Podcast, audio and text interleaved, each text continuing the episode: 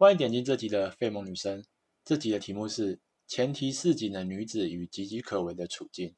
如果题目不一样的话，就是我之后又改了，反正不重要。前提似锦的女子，Promising Young Woman。有一些人大概已经知道今天想要讲的是什么电影了。这是今年三月上映的《红王女子》。虽然电影院还没开，大家暂时找不到收看这部片的管道，但是电影 YouTuber 超立方、宝妮也都已经做讨论这部电影的讲评，应该也能有相关程度的了解。我平常不会特别去看这些 YouTube 影片，但这次他们对这部片的讨论，我觉得其实很好的统整。大家听完 Podcast，或是你已经听不下去要整理的话，可以去看看他们所制作影片。而我也尽量用不暴雷的叙述，去讲讲我年初看完这部片，我所认知的体悟与感受。首先，先讲讲女主角 Cassie 吧。大概时间看到好友 Nina 的痛苦遭遇，毅然决然辍学的她，转眼也已来到而立之年。白天在咖啡厅坐台。晚上流连夜店买醉，再假装断片被陌生男子捡拾回家，然后再对他们做出难以想象的行径。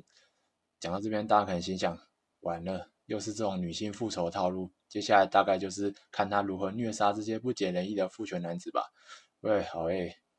然而并非如此，这边是第一个反高潮。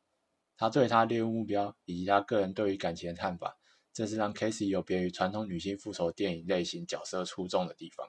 他不是想要完全否认或抹杀异性的存在，而是渐渐的把自己给困住了。历经世事沧桑的主角，性格逐渐偏向顽固、重视己见，无法再与他人产生连结。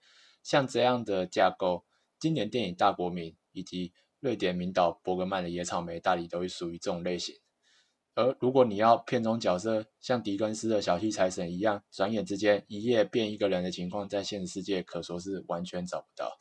虽然在他父母眼中，三十岁没有对象。也不主动认识，大概已经无药可救。然而他心中仍然对着爱情有着盼望与期待。他不是刻意去倾向仇视异性的，而是对于过去的不信任与陌生，让他逐渐不知道如何去认识对象，将自己打扮美艳，在夜店勾引男性，你知我知，彼此这种不深的关系也完全说不上爱。他已经不懂如何正常交流，而随时处在自我毁灭的边缘。此时 k a s e y 大学就是 Ryan 出现了。俨然就是心目中的梦幻对象，完全尊重他意愿，不勉强也不强求，又带有一丝天真浪漫的气质。Casey 差点以为自己应该就可以跟他互许终身，直到他发现 Ryan 的过去也和他好友妮娜脱不了关系。Casey 明白过去几天这些感情都是真的，但却不能理解当初为何 Ryan 会选择袖手旁观。而当喜乐温柔都成为懦弱底线的附属品时，今日的他也抵赖否认自我正当化，两人的距离再度的被拉开。导演无意间形塑出了相当真实的自己环境，并且利用的留白充分掌握了观众的心理状态。大家在起初并不明白妮娜究竟有什么遭遇，以及被怎样对待，更不知道她现在到底是死是生。观众被编剧的悬疑充分拿捏情绪。在这之前，你可能会想，嗯，Casey 应该又是反应过度吧？哎，又来了，又是越想越不对劲。或许当事人妮娜也觉得根本没什么大不了的，到最后通通都被打脸。那些过去最糟糕的噩梦全部都发生过，但被遗忘的却是受害者的名字。编导 Emma Fennell 以角色为出发点，并以刻板观点走向完整，剧情架构也并未因此而松散。片中形塑各种角色，男、男性、女性，都代表父权之路中的一个位置。如果你觉得只有男性是父权的一份子，那就错了。这里说瞎话的人比你想象还要多很多。呃，这里讲个题外话，我们想知道有谁是和。另外一半一起去看，还可以公开表明说这部片好看。毕竟我也是因为单身才能站着不腰疼，大声推广。我还蛮想知道别人是怎么想的。如果你有经验，欢迎私下跟我分享。嗯，然后回到正题，我觉得这部片也提供女性主义一个很好的方向。太多主张女性主义人会被批判，就在于他们本身也是批判而非建构的性质。他们所批判的种种下来，能够符合条件筛选出来的对象，在这世界上可说是根本不存在。所以男性因而产生难以企及的自卑，进而拒绝思考与行动，而产生愤怒。讲不中听一点，女性主义若走向偏激，那也只是仇视男性罢了。那和所谓的丑女艳女有什么差别？只是另外一个极端。所以我会倾向说，女性主义应该比较偏向务实，会比较好一点。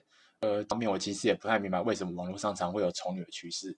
就让我们先假设乡民都是男性好了，你丑女，但性取向又是异性。然后也不喜欢男生，就是俗称丑甲，然后又不是无性恋，那你到底想要什么？除非你要承认自己同性恋，然后说男生最好最棒，要不然我会觉得像我一样身为一个顺性别的直男，批判男性理然后多过于批判女性吧。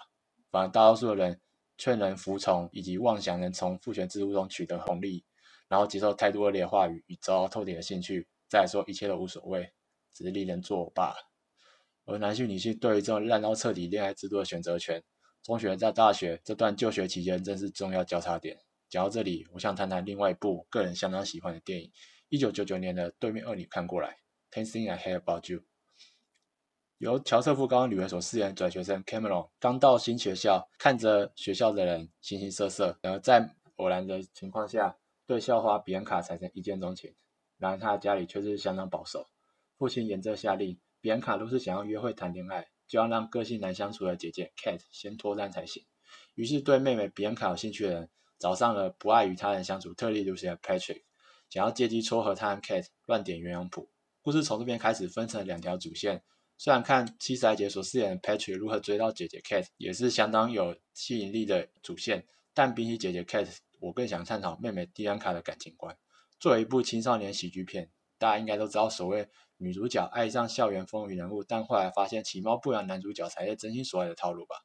但是这部片之所以令人印象深刻，比安卡的角色刻画也是重要一点。其实很早观众就看得出来，比安卡对 Cameron 已经有好感，但没有感情经验的他，做的行为却是与校园风云人物 Joey Donner 越走越近。为什么这种违反直觉的行为会存在？但你现在回头一想，难道没有发生过？校园里什么都能遇得到，大家也都年轻，也都没经验，呃，随便冒个险应该没什么大不了吧？但是就这样玩玩心态之下，却总是会在疏忽中犯下大错，进而受到伤害。虽然《花样女子》这部片没有演出女主角 Casey 和 Nina 在大 S 的经过，但难保他们也不是抱着一样的想法，然后被伤害的彻底。妹妹比安卡那时也不明白，抛弃所爱是我自己的选择，为什么姐姐 Kate 能一心想要阻挠她与 Joy 的关系？但一切都要等到后来 Kate 说出真相，比安卡才能设身处地理解姐姐的担忧，决定忠于自己心意，选择 Cameron。最后，我想推荐《Cruel to Be k i》这首歌作结。在对面二女看过来中是由乐团 Latest Career 做翻唱，再想去听的原版其实也可以，也没什么特别理由，只是觉得这首歌很好听。另外讲个无关，大家最近因为疫情都宅在家，不妨可以看看《Bob Burns Inside》博本汉我的隔离日记这个喜剧特辑，是由前半段提到花女子的男主角近日在 Netflix 上架自己导演、编剧、拍摄、作词、作曲的全人创作，是部非常超级无敌有创意的作品。那今天节目就到这边。飞龙女生，我们下次见。